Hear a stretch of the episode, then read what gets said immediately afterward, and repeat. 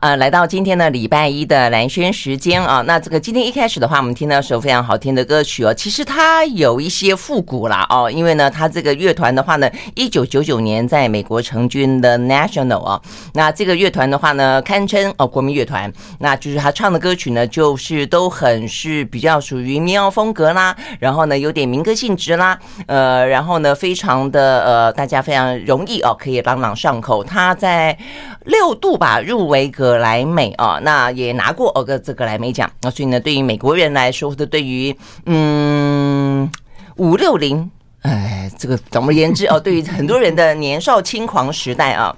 The National 事实上是陪伴他们的。好，所以我们听到这首歌叫做《This Is the Last Time》。好，那听到这个好听的歌曲啊，也就讲到了这个有点点啊，这个怀旧的感觉了。哦，所以我们今天的美食单元，嗯，要聊的是一个从滋味，算是怀念或是来留住。我觉得留住可能那种感觉是更真切一点，留住一些曾经有的温暖，曾经有过的一些记忆，留住呢生命中的三个女人。好，所以我们今天呢邀请到现场的呢是出了这本呢叫做《旧》。日厨房的大家非常熟悉的旅行作家，他也是 PC Home 的董事长詹宏志。Hello，宏志早安。蓝轩早，大家都观众大家早。嗯，对，你还说观众呢？你不让我们录影是 听众，是是是听众们。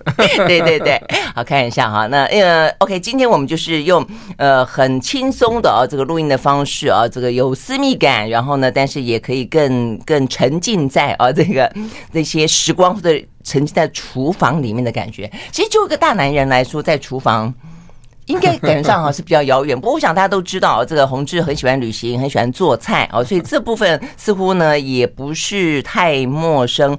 这本书对你来说，《旧日厨房》应该怎么说呢？就是有一点点疗伤的作用吗？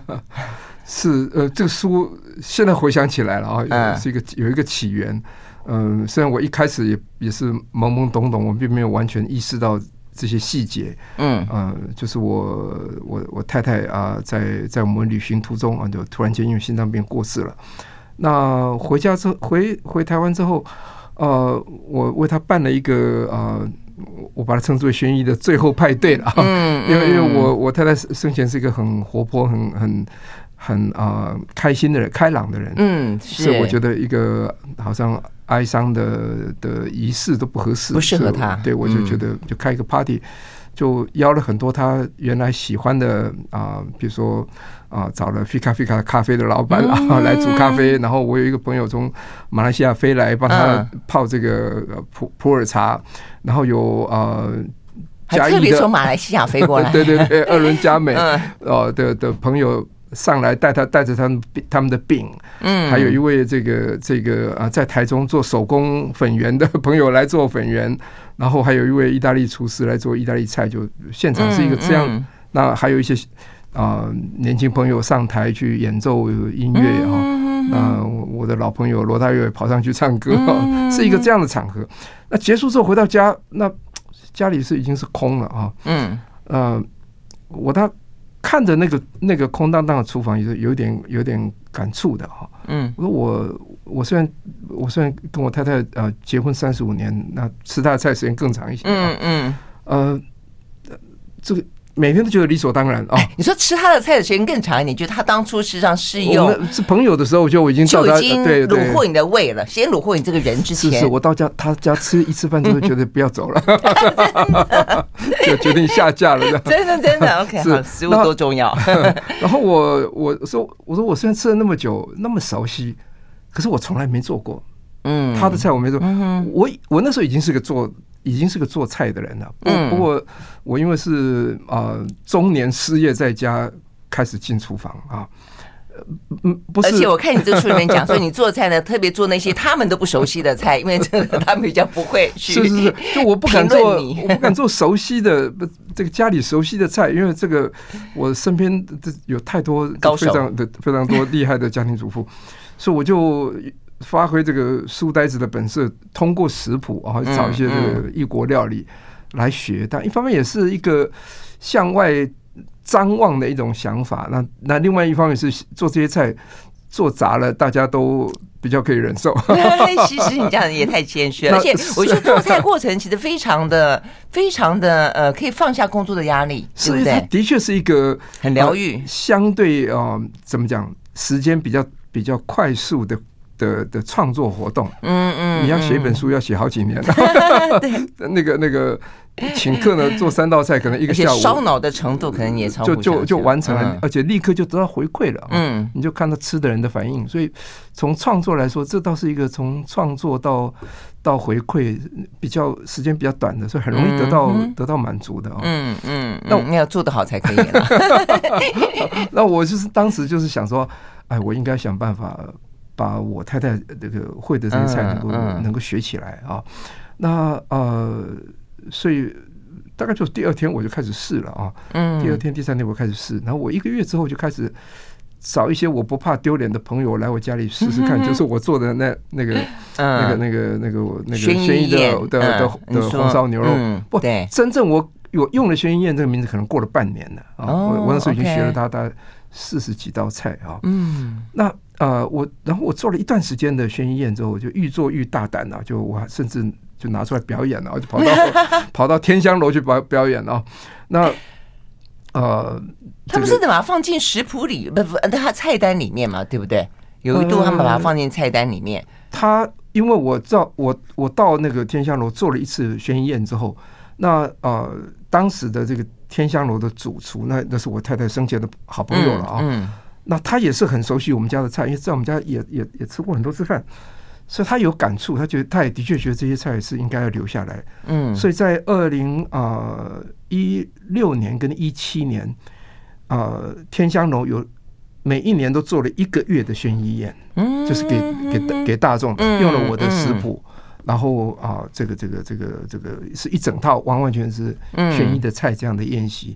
这当然也是一个佳话了，就是一个对，我觉得还蛮特别的。一个餐厅为一个像一个家庭主妇做了一个这样子自信的工作，所以我是觉得，而且以前古代的时候，好像会有那种像呃，西方也是啊，宫廷菜会会流传出来，因为呃改朝换代嘛。中国大陆也是一样，他只要改朝换代呢，就有一些什么厨子啦，呃，不管是主动被动逃离啦或者离开啦，他们就会呢流落民间，然后呢就会带来一些什么菜什么菜，像什么丽家菜什么什么，对不对？哈，类似这个，但很少。就是刚才洪志说的是平民百姓的感觉，他就是一个美食家，呃，他但是他却可以以他为名带来一套那么完整的菜系哦，这还蛮蛮蛮特别的。我我会说这这些事情是有它相似的地方啊，嗯、就是说呃，譬如说我们讲到香港的广府菜，会讲到。这个姜太史啊，对对，姜太史。OK，那那那那是个大家族嘛，没错没错。所以家族里面，呃，富裕的家族里面讲究的菜，这个我们用台湾话说就是阿舍菜嘛，就是。那些菜后来在这个家庭啊有一些变动的时候，那些厨师也会也会也会跑到啊这个。这个市场上来的啊，所以他就带出来很多很多那个江太史家里的的菜，所以香港今天还有很多菜都是待会都会特别讲到 这个这个这个这个江家的历史啊。但后来有个重要的人物，其实是是江太史的孙孙女儿啊，她自己也出来。她本来是不会做菜，因为是个大小姐，但她家的技艺都在的啊。所以她开始等到她开始开始啊，这个这个重新学做菜。然后写食谱、教书、教教人，她其实后来影响这个，当然已经过世了啊。这江献珠小姐的已经过世了。江献珠，哎，她实际上是对对对对对那个那个那个香港的菜是有很多影响。这样子，那她做什么菜？广东菜？广东菜，是广府菜。我们先说那个那个那个那个呃，就是就粤菜里面，呃，就是精致化的一个，就在香港精致上的发展。这个江太史的家族是很重要的一个原因啊。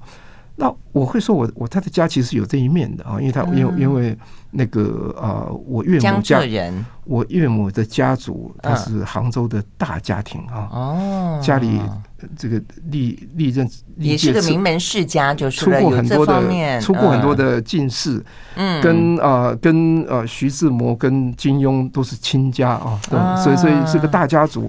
所以就吃的精，吃的巧。所以我的我的岳母显然是有一些啊，是有一些传承的。嗯，那他们也会跟我讲说，江浙菜里面哪几个菜啊？比如像像素素鸡这个菜啊，嗯哼，这是他们家的他的。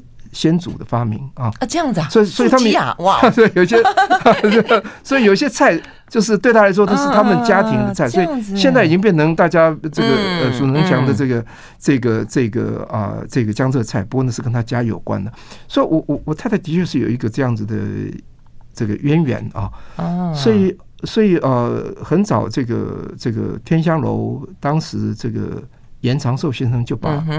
把王宣一，把我太太找去做天香楼的顾问，嗯，因为他是真正知道杭州菜的滋味的人。嗯，嗯，那但大厨不一定啊。嗯哼，因为在台湾大厨的训练，大部分都是师徒制嘛。对，那大部分的的训练不是粤菜的底子，就是川菜底子。嗯，啊，江浙菜都是后来才学的。嗯，等他们变成厨师之后，对，再去理解。哦，OK，这是这样做，他们就这样做。对。但因为他们自己从小没吃过，嗯，所以未必地道。所以做着做着味道可能就会变。所以那个那个那个严严长寿先生希望王学英能够去啊，是天香楼每隔一阵去吃吃看，到底有没有味道有没有变。如果有变，他就进厨房就跟大家说这个不是这样子哦，这个。所以所以我我太太是有这个背景了哈，但我我是没有的，我是一个台湾乡下人，所以我学做一些菜当然是啊是是是有点勉强啊，就很很努力的。那可是我做了一段时间之后啊，呃，我又有一个感觉，就是说，我我我太太的菜有一些我岳母的菜，我太太并不做，嗯嗯，所以我觉得，哎，我岳母也有些菜，我觉得很值得留下来，所以我又开始学我岳母的菜。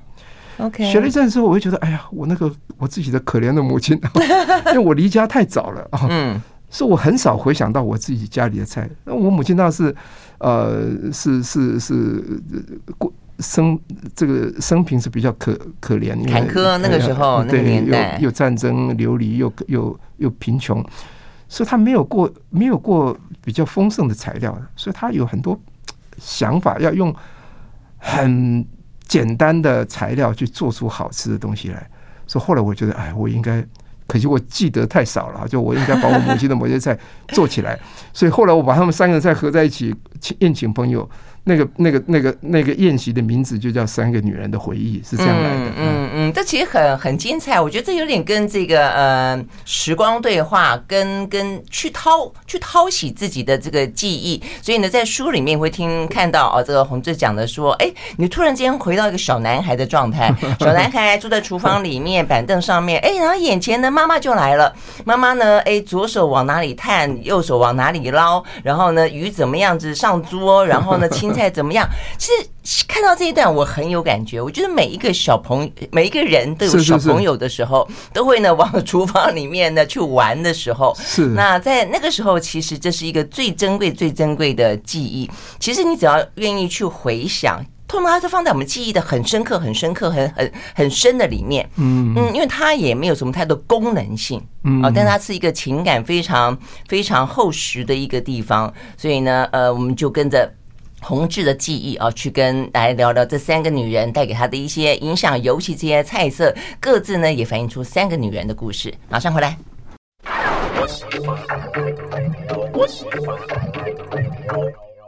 好，回到兰萱时间，继续和现场邀请到的詹宏志啊，也就 PC Home 的董事长啊来聊天。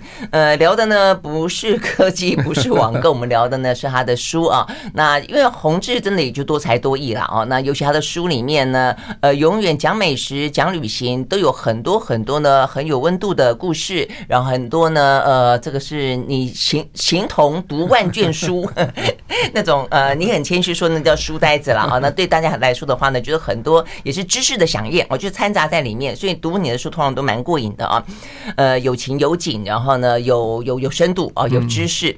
那呃，讲到你你你母亲，其实我那个地方蛮有蛮有画面的。其实我自己也觉得，好像小时候。嗯，我其实没有你那么有这个呃味觉的天分。那小的时候也会在里面玩，然后呢，嗯，总觉得那是一个最幸福的时光。下课了，第一件事情就冲进厨房里面。那妈妈在做什么？管他三七二十一，抓起来先吃一口。对啊，那种感觉就是很幸福。而且那个年代本来物资就比较贫乏，是是是，嗯，所以你里面特别讲到，你觉得你印象最深刻的是什么？我看你里面讲说是姜丝瘦肉汤，对，姜丝刺肉。哎，这个好像在现在很多的摊子里面都还吃得到哈。是，但是我认为是不一样的哦。啊，对，我相信你一定觉得不一样。那个简单的滋味，我们家也是这样的，而且我们家我们家不见得放赤肉，我们家会放一两块，因为台南出很多鱼嘛。是是是，呃，鱼肉哦，就是放个什么鱼汤，姜丝鱼汤，就很简单，但是很美味。是是，我我说我呃。这个第一个当然我觉得有点遗憾，因为我离家很早，而且年轻的时候，呃，一心工作，很想很少回想家里的事啊，嗯，也很少想过母亲、父亲为我们做的事，嗯。但等到我有一天真的想要回去想我小时候看到我母亲做的菜，我其实自己也吓一跳。我发现我五岁的时候看的东西我都记得，哎，每一个，就我发现我我母亲那个做菜的每一个步骤。我我那个时候看的时候，一定不知道那步骤要干嘛，可是我都记得步那个步骤，所以对 很有意思。你是靠着一个你影脑袋中的影像去开始重新做起你妈妈的菜，对不对？两部分，一个是味觉的记忆，一个是动作。嗯，很放电影。动作可以让我可以可以知道那个步骤什么在前，什么在后，但是味觉可以要让我校正我到底做对了没有啊。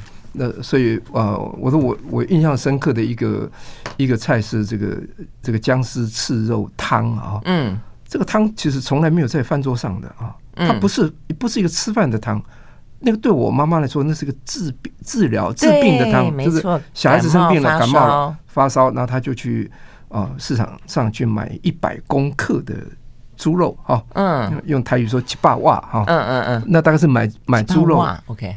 买猪肉最小的单位啊，你你没办法买更小了，因为切不出来的。OK，他只买一百公克哈，也就只煮那碗汤的分量就是了。只给一个小孩，其他小孩也都没有啊。嗯，就是专心，那个是完全是他治病，就是为小孩治病，不要去看不要去看医生，用这个方法来治病。那带回来，他把肉切成丝，然后把大量的姜切成丝，姜跟肉的比例可能是姜二肉一这样。就是跟我们现在吃的街上那个吃肉汤有点不同。第二个，它是用清水煮的哦，因为很快，它水滚了，肉下去一下子几秒钟就变白了，然后姜丝下去，它有一点点盐，非常少，然后它会放一点麻油跟米酒啊，一点点米酒，一点点麻油，那所以所以大概一碗汤滚开以后，可能就十几秒钟就起来了。嗯，所以那个肉还有一点点粉红色啊。对，这点你妈好厉害哦！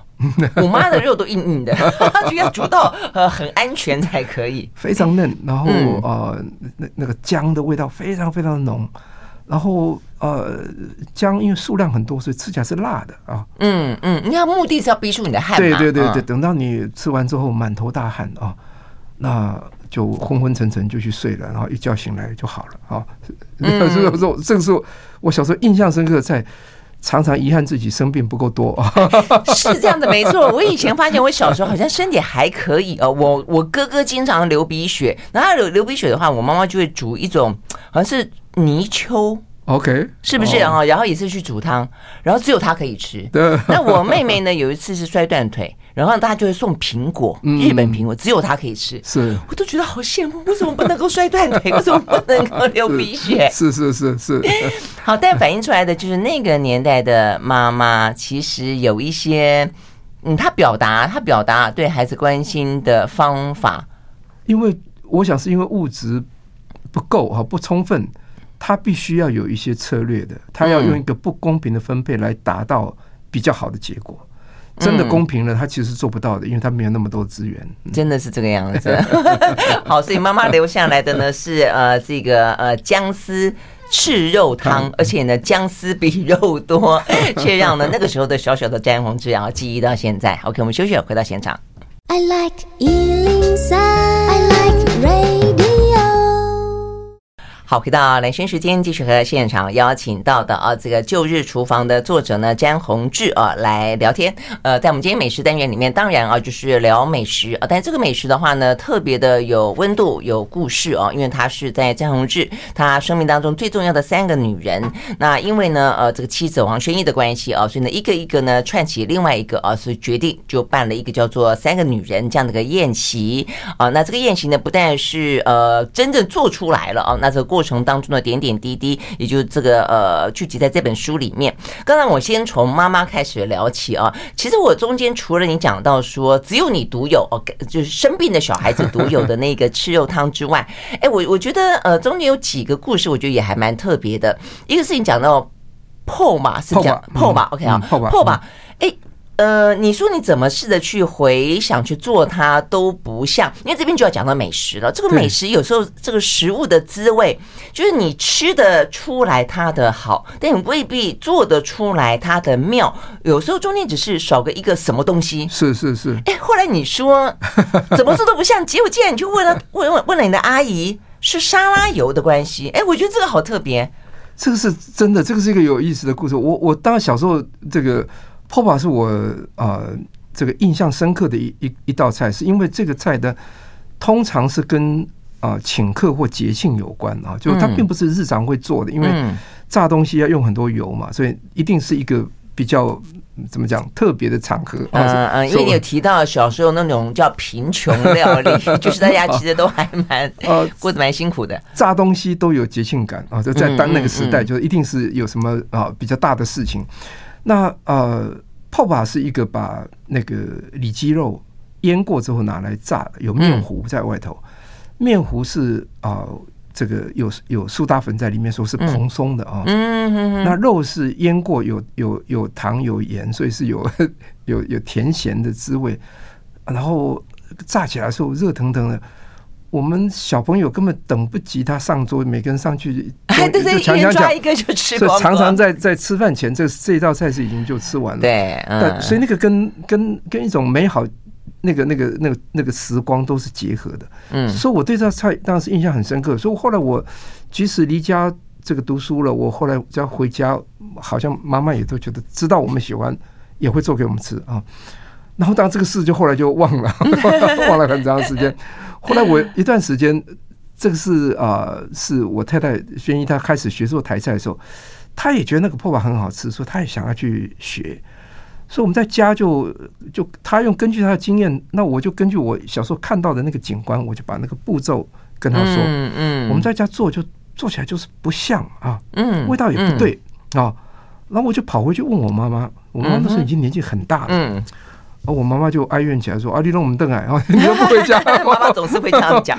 妈妈最常说的台词就是。对啊，我我那么久没做了，我现在想不起来了啊。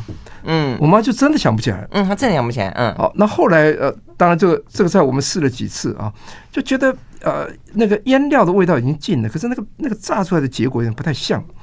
我我后来就当一个机会，那时候我母亲过世了，我我碰到我的阿姨，我那阿姨那时候已经。年近九十啊，八十几岁，嗯，啊，他现在已经九十几，还在，呃，这个这个这个，他他虽然已经年纪很大了，不过他还好像脑筋很清楚。我就问他说：“那个家里那个爸爸是怎么做的？”嗯，我就把我做的所有的步骤叙述给他听，嗯，他就瞪大眼睛说：“嗯，那个那个面糊要加一瓢沙拉油。”啊，对，我们小时候用沙拉油啊，哦，啊，那这个这个这个，我们更小时候是用用花生油，但后来沙拉油是比较便宜的，所以我们用沙拉油。所以意思说里面有一瓢油，这样我一想起来，对，我小时候看到那那一碗面糊上面其实有油光的。哦，我我可能不记得那个动作，但我记得那个那个面糊的模样。所以我回家我就跟轩逸讲说，啊，那要加那个再加上一一瓢油。嗯，所以我们在面糊里又加了一瓢油。整个就成功了啊！真的吗？好，所以面糊里面，所以 现在只要炸东西，其实面糊里面再加一瓢油，应该会让整个的状况更蓬松、更酥脆。呀，我我我猜想它大大概就起起了一点点像像像油酥那个效果。不过不过真的让它蓬松的，应该还是那个那个苏打粉是是关键啊。不不过面糊有一点油。这件事使他那个整个那个面糊的滋味是变得不同的啊，所以那个我才找回来自己家里的味道。味道，我我就是要做各式各样的实验。对啊，对啊，对啊！我看这个呃里面讲到，就是经常有一个不管什么样的一个影子啊，接下来的话呢，就是一连串的实验。那一连串的实验完了以后，就是一个听起来非常厉害的什么什么宴，什么什么宴 啊，比如说台菜啊，台菜宴，嗯，什么三个女人三个女人之夜啊，什么之类，真的很厉害。然后中间还有一个。当然也很夸张了哈。你这个台菜，回家做点台菜，这是你替你那个宴席呃取的名字，对不对？是是是。你你的工作表太可怕了，太可怕了。什么八月二号干嘛？八月三号干嘛？八月四号买菜，八月五号要腌软丝，八月呃这个六号要呃这个什么？呃，绿竹笋两只，洋葱一个，然后呢，下午要烫韭菜，呃，五点半要炸肉丸，六点要装盘，呃，什么六点半？我的意思是说，哎，你的工，你的工作流程要写这么细呀？不，这么细哎！我我平常都会写一张工作单放在桌上来来提醒我每一个要做的步骤，因为呃，因为我我这个是都是请客，请客朋友来了。你大家坐在那里，如果你那个上菜不顺利，一道菜跟另外一道菜时间隔了很久，这个很尴尬的啊，所以我需要。你又不是餐厅，我觉得大家应该可以接受吧，就聊天嘛。不，但但这是呃。这是我请客的目的，就是要 impress 我的朋友。真的，所以你跟谢依这一点真的是太感人了。是，是，那所以，我当然是很希望他很顺利啊。嗯，那有一张有一张一张一张简单的工作表，帮助我把那个所有的步骤做清楚。但这一张是非常详尽的，原因是，对，我觉得有工作表可以理解，你这一张太夸张了。这张的原因是因为我大部分菜都没做过，这是我的，但是我那天要请客，所以是有点压力的。我是很紧张的，因为第一个。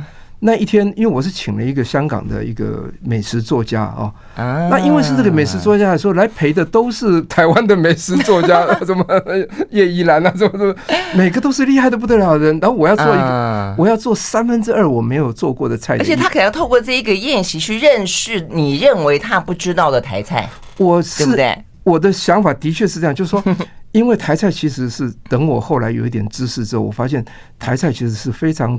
多的系统，对对对，那包括你刚刚讲的阿霞，是是是是是，我说，如因为他的系统那么多，所以我如果要让一个朋友来台湾很短的时间内要知道这些系统，那我要带他去很多餐厅，才有办法把它兜起来。嗯，然后呢，还有一些根本是没有的，比如像阿舍菜，根本是街上是没有的，因为那是在有钱人家里。我觉得山海楼是不是有一点点接近？算不算？当当然，因为山海楼是是有条件，山海楼是家宴衍生出来的嘛。呃，不不止，它其实是一个啊，有一点点啊采风的味道。它其实是把酒家菜跟阿舍菜集合结合在一起。酒家菜当然是他现在找老师傅去去研究当年的那些主要的采集一些宴席菜，然后当然也有一点点改良。那他那个那个那个上海楼的背景，当然这个家族是是够大的，就像刚刚讲的广广府宴，他们家中一定有很多很很很多对对饮食的了解。嗯，所以是两这两个的结合。那呃我。我当时当然也安排了这个这个这个上海楼给这位朋友吃，但是我觉得我如果要把所有的把地摊 啊家常啊一直到阿舍宴全部合在一起做一个 sampler 啊做一个样本的的菜。我没有地方去，我我只好自己来啊！哦，你很有雄心壮志。那那当然都是从读书里面读来的。我其实大部分没有做过，所以我所以我因为这个缘故，说我很紧张的。所以我而且我又希望能够保持古风，我就真的所有的材料都从头做起。比如说，豆瓣丸里面要有要有要有猪油渣啊，我就要从炸猪油开始。炸猪油 OK，所以我每一样东西都从头做这样。嗯，所以。这是为什么我要一个这么严格的检查表的原因，就是不然的话我会漏掉东西的。真的真的，然后忙着这些东西的时候会忘记去热加热米粉。对 对，所以最后我把一个米粉给搞砸了，最简单的给搞砸了。对，好好，但是呢，呃，这个过程当中已经够够精彩了，搞砸一个的话才会有这个接下来的谈资嘛。啊，这个还有哦，上次的宏志也有失手的时候，类似我的朋友都希望我能够搞砸一两个菜，他就说那这次不算，下次我们要再来一次。有道理，有道理。哇，这个听起来很好。OK，我们休息，回到现场。I like 103, I like radio 好，回到兰萱时间，继续和现场邀请到的啊，这个呃美食 美食作家、旅行作家，各式各样的呃这个作家啊，他是呢陪随我们的呃这个董事长詹宏志啊来聊他这本书叫做《旧日厨房》。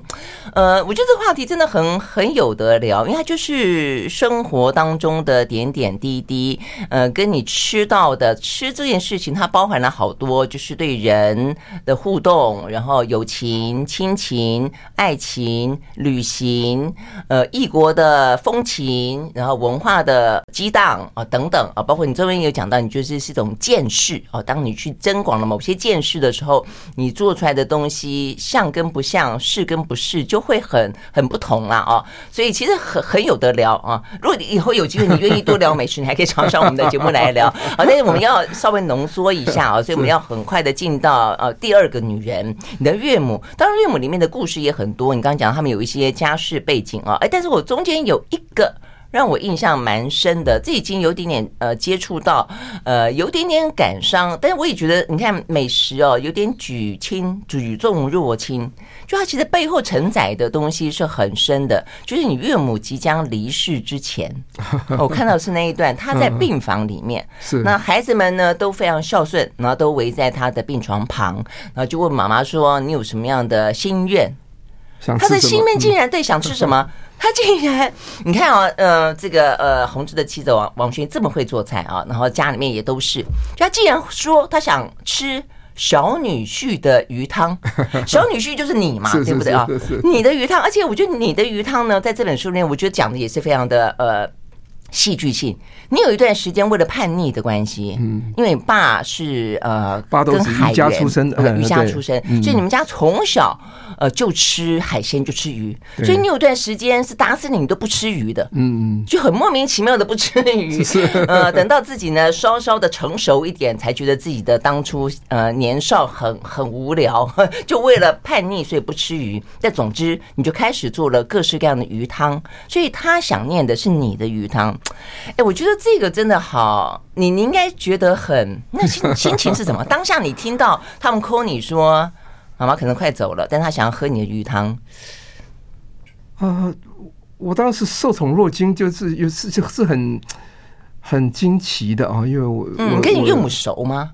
熟，因为我就我我有很长一段时间住在岳母隔壁啊。哦，我们我们的厨房是通的。哦，这样子吗？别的不通，厨房通。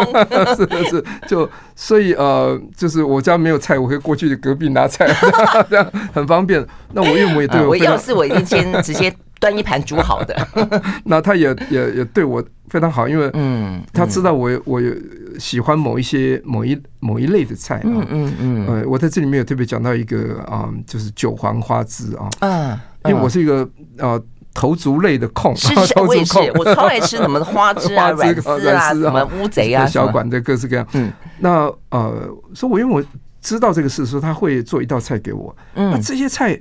啊，不什么缘故啊？他的女儿们，嗯，都不怎么做啊，嗯，当然，这个是他家里太家常了。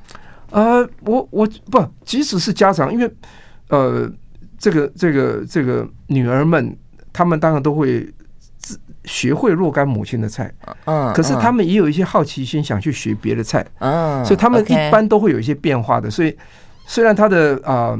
他的那个曲目变广了，但是每次能表演只有若干，所以不一定会排到他。所以我就说，那个菜就其实是，我觉得他的 女儿们就基基本上是我是我是很少看到的。嗯，所以我觉得很可惜，因为这个菜呢，我我是一个呃吃各式各样的的的花枝的家的家庭啊，我母亲我我阿姨什么都花枝都做的非常好的，但我我的这个。岳母做的这个花枝菜跟我们台湾人的乡土的，比如说花枝炒芹菜这种是不一样的啊。它是用了韭黄，用了花枝，用了瘦肉，用了鸡蛋哈。对，还放鸡蛋，我觉得这个有点还有豆干啊。嗯，我说这个组合其实已经已经蛮接近那个客家小炒了。有道理，有道理。但是新鲜的花枝，对，它不是鱿鱼。然后这也很还是有那也有杭州菜的的的。特质就是它非常的优雅，它没有任何刺激的味道，因为它用的是韭黄啊，是有有有滋味，但是很淡雅的啊。所以这一个菜呢，是我非常非常喜欢的菜啊。那这个菜也没有很难做，就我刚刚说的，只是这个材料组合有点跟我原来理解是不一样的。那呃，这一个。菜真正你就把我刚刚说的那些食材放在一起炒，通通常不会出 错。这样子，其实你 不会把它想到凑在一起就是了。只是没想到是这样的组合啊，就是说那个那当然，呃，海鲜跟肉的的某种结合啊，就是这种比较简易的山珍海味啊，我说客家小炒就是一个这样的概念嘛，没错，山珍加海味，对，就一个鱿鱼，一个一个瘦肉，对对。对，然后啊加上一些带来口感的东西，比如像豆干，然后这个这个这个像在这道菜里面要增添它的滋味的是用的韭黄，那所以那它有鸡蛋，鸡蛋也是我相信也是为了口感而来的，嗯，所以这个组合很特别，对对，真的，它那我觉得，而且他那个菜你吃起来就觉得这个还是一个还是一个杭州菜。嗯，还是一个江浙菜，它不是台菜啊，这材料都是台湾的啊。嗯，那你特别讲到，就杭州菜的滋味，就是特别的细致优雅，这是你经常提到的描述。这的确是啊，因为那这个在在至少可可能从呃，也许从宋末到清代，富裕江南这一段时间啊，嗯。这这个地方极可能是全世界最富裕的地方，嗯，所谓的上有天堂，下有苏杭嘛，是，嗯，啊，因为因为有很多富裕又可又富裕而又有文化的地方，所以他们在饮食上啊，就是慢慢的也发展出一些啊，我可以说是一种比较节制的，嗯，比较以比较节制优雅的美学来啊，嗯，意思就是说味道是不他们。不张扬，杭州菜是几乎不用松姜蒜的啊，就所有的这些辛香料都不用的，嗯哼，用很简单的方式。那然后呢，呃，这个他他也不会用辣椒，不会用，就是它是它是一个不用那个刺激性的味道去做的。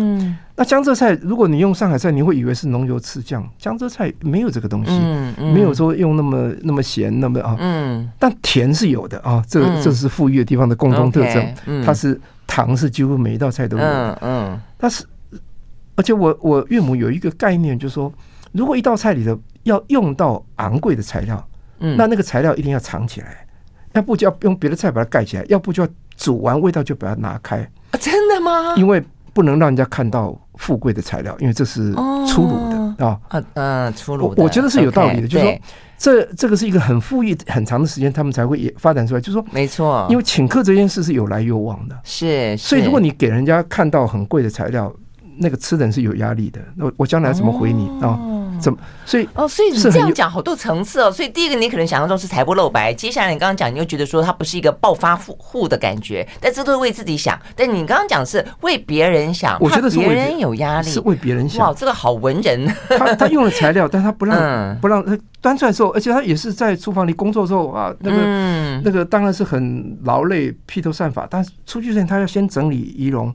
出来说好像没事一样，就是哈，我没有费力气，我我就做出这样子来。像考第一名的学生了，这有点有点有有压力。我我必须说，这个其实是呃是一种很很呃很为他人着想的的一种一种一种一种概念。那我。我我说这个我也不觉得奇怪，其实因为我在《红楼梦》里面看到这样的东西，是没错。他所以他不只不只是滋味优雅，他人生态度都很优雅，是是是。所以他有这一面啊，当然这一面可能后来这个大陆都都破坏了了啊。嗯，我我后来到杭州去。呃，连吃这个这个这个这个黄鱼微面，那黄鱼都用一整条这样 放在面上面，敲锣打鼓之类的。对对，这个在我岳母是不能想象粗鲁，你怎么可能可以这样做？你一定要把肉拆下来，变成碎碎的，然后放像浇头一样放在一点点在面上面。你不可以那样做，你把所有的鱼骨熬的味道都在汤里头。看不见的啊，嗯嗯，那这才是一个 真的待客之道哇！原来好的料啊，这个放进去之后还在拿出来 啊，所以每一道菜背后都有非常非常多的一些故事跟内涵了啊。我们休息再回来继续聊。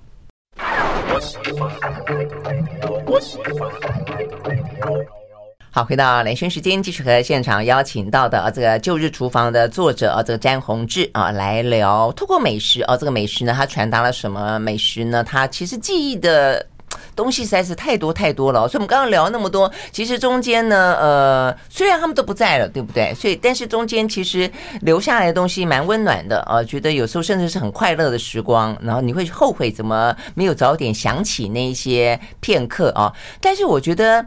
长辈是一回事哦，我觉得伴侣是另外一回事哦。就说尤其轩一走的比较早，所以我真的看你这个书的时候，真的在听啊。其实让我们很多朋友，也都是认识宣一，也都知道宏志用这个呃做菜的方式，想要去呃表达你的呃这个感情啊，或者说你自己的心情调试。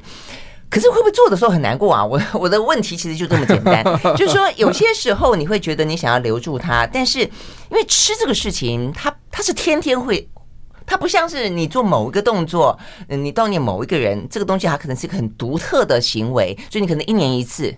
可是如果说薰衣在你的生命中是时时的存在，那你又是一天三餐都要吃，你会每做一道菜或者每吃一道菜，就想到他，这个时候美食会不会成为一种负担？啊，我我说不上来。我后来当时看啊，也都是读书了，也也得到一点释怀，就得到嗯这样的话，就是说，呃，记忆其实是比真实的世界还要大啊。嗯，因为因为所有的死人都还在啊，嗯，因为他都还活着啊，他都活在那个脑袋里面。那我我说，其实这个这个很熟悉的人的离开啊。我现在在慢慢习惯了，因为我一说，这就是我我今天啊、呃，生命来到这个阶段，这就已经是我的生命的主轴了。我的主轴就是失去啊，就是我每天都有失去的东西。嗯、不要说我的亲人们哦，我的长辈们一个一个走了。我以前往上看都会看到我的父亲，看到我的母亲，看到我的长辈。现在我我抬头看，直接就看到我自己的终点。我 我是看不到任何的那个那个那个障碍物的啊。嗯，那。失去的也不只是这个，你小时候喜欢的作家他也死了，你喜欢的歌星他也死了，你喜欢的演员他们也走了。你现在要看他们，你就要看老片啊，听老歌啊，什么啊？我说，所以所以失去是生命的常态，已经是对我来说，那就是我生活的一部分。这个对我来说，我慢慢不觉得是个问题啊。嗯嗯，我慢慢就不觉得是一个问题，就是说我可以。我可以做到，他们好像都还在一样。嗯，做菜就是让我做到这件事哈，就是我我我来呃请客，那请客有的人呃，我现在新请的客人可能有些朋友根本从来没有见过薰衣的，嗯，但一段时间下来，他好像也认得一样。我举个例子，比如说像蔡蔡珠儿，他是见过，但他没有吃过他的菜，可是后来觉得好，他好像很熟，因为因为因为在那样的吃饭场合。吃的是他的菜，听到是他的故事，他的故事，嗯嗯。那呃，我我因为这个缘故，就说只也许人都是还有人记得他的时候，他是其实是还没有真的离开的啊。嗯，这个是那个那个那个 Coco 俱乐部说的。你一直到最后一个忘记你的人，那你才真的是在这世界上消失了啊。当你最后一个最后一个记得你的人也不在的时候，但我我说我做这些菜的时候，其实是通过这些工，因为我一定要去想。当时他是怎么做的？对，啊，那我一定要去回想我以前吃到的味道是什么。嗯，这些东西，但现在越来越不可靠了。我在想，记性越来越不可靠，但是情感却越来越是你的依靠。呃，我但是就说对我来说，你把把生活活得好像这些人都还在一样，其实是另外一个安慰了啊。就说那我也觉得，如果他被被被记得啊，不管通过什么方式啊，然后。呃，我们在讲这些事的时候，现在其实是一个，我我我就相当是已经是比是很很坦然的啊。是，嗯。但我说我说，虽然我我有时候也还是觉得这个是不是这是不是真实的？你总你总觉得我我一个人在家总总觉得，哎，也许我等一下那听到钥匙的声音，那他就回来了哦。就我说这个这个这是这你要真的完全呃理智上相信一个人离去。呃，不难啊，但是但是某一种某一种习惯跟跟跟啊、呃、情感上。你要觉得他已经离去，其实不是很容易。就那个、那个、那个、那个，何况我又没有，我又没有没有更改空间呢。我连我连用的时候的锅子都是同一个锅子，就是曾经有过的，曾经共同。是是是是是，所以我说我有优势嘛，我做他的菜比别人像，就是因为我连锅子都是一样的，是连哦炉火也是一样的，这个这个这个这个取得的材料来源是完全一样的，所以我有机会做的。比较像啊，那这个是我我啊，记忆是用它来啊来跟朋友打交道啊，也也用这样子来啊来来这个，也许也是也可以说是安慰自己啊。嗯嗯，那也也也觉得呃有记忆是是是美好的事，是美好的，对对。因为我我也要通过这记忆，我才明白，就是说今天我变成这样的人，其实啊。这些人起过多大的作用？以前我因为我们他都在，都理所当然，所以我可能没有想过这个事。我我现在明白，我今天呃，这个对这个事有这个反应，对这个事会有这个看法，吃这个东西有，包括今天这个被人家称为美食家这句话我，我我从头到底都觉得很很很很惶恐的。我一直是一个美食家的眷属，我完完全全，第一我我没有那个味觉的能力，我也没有他那样的热情。他他，我现在吃的餐厅都还是他当年带我去的餐厅，我就是没有开发新餐厅的能力的 啊。这个都是这个都是啊，我说也许只有通过记忆，你更明白啊。这个、自己为什么是这个样子？对，就自己为什么是这个样子？还有还有那个那个离去的人他们的意义啊，对，嗯嗯，这也这也就是一种缘分。哎，所以你现在会不会，如果照这样讲的话，其实我觉得这是一个接受，一个转念。所以如果已经转念成这样，你会不会觉得说，哎，今天怎么样的心情的时候，你会很连接到过去曾经有过的情绪？说，哎，那我接下来做哪一道菜来鼓励自己，或是说，哎。另外一个什么样的时刻，然后做什么样的一道菜来纪念什么东西，会不会这样子？我，我现在常常改变，很好玩哦。我现在常常这样的话，我觉得 我现在常常改变轩逸的菜，因为我现在已经那个有点做到自己觉得，因为我我是我是明白这个东西的时候，我要把它变这样变那样，我我有一个新的自由，而且他也不会骂我了。我说，那这个这个这个啊，你得得到了一个新的自由，就是你你你你没有失去这些东西。但它仍然还可以演化的哦。OK，这个听起来更棒，有更更再往往上更深。呃，不一定生了，就 我可以做点别的事哦。就我说，我看我我母亲那个那个做那个那用凤梨皮做那个凤梨茶，我后来不是把它变成凤梨香槟嘛？啊啊，哎，那个看起来不错。是，我说这个是这个是呃，这个这个从我母亲的这个这个贫穷料理啊。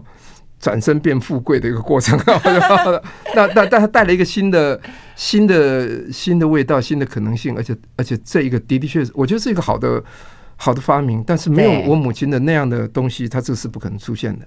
嗯，但。在站在基底底下，你一定要创新。对对对对，只可惜这个这么有趣的东西，我我说我没有机会在我母亲在的时候想出来，这个太可惜了。嗯嗯嗯，没关系，你嗯这个心里面 心里面有这个心意就好。其实也就是人人类文明进展，是是是，当然是这样的来的。OK，好，今天非常谢谢呢，这个宏志到我们的现场来分享这个旧日厨房。谢谢谢谢，每个人我相信都有自己的旧日厨房了啊，所以呢应该很有感受。谢谢，谢 谢谢谢。